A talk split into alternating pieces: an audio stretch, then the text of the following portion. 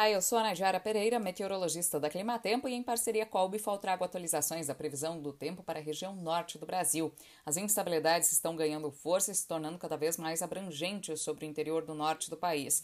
E ao longo deste mês de março, a expectativa é que as instabilidades comecem a se concentrar cada vez mais sobre a metade norte do Brasil, trazendo chuvas cada vez mais expressivas e frequentes para a região. Por isso, poderemos ter impactos nas atividades no campo, especialmente atividades de colheita de grãos. Áreas entre Rondônia, Acre, Amazonas, Pará e norte do Tocantins devem receber volumes de água entre 70 e 100 milímetros no decorrer da segunda metade desta semana. E no decorrer da próxima semana, as instabilidades devem ganhar ainda mais força sobre estas áreas.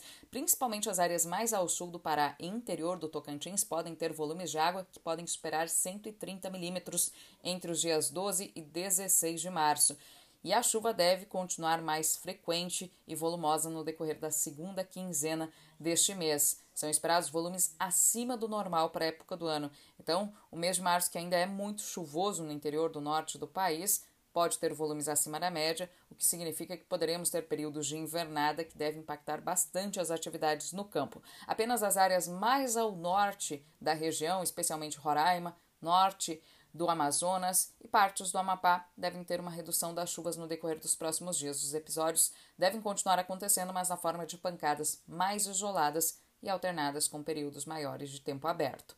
Esses são os destaques da previsão do tempo para a região norte. Eu volto na próxima semana com novas atualizações. Até mais!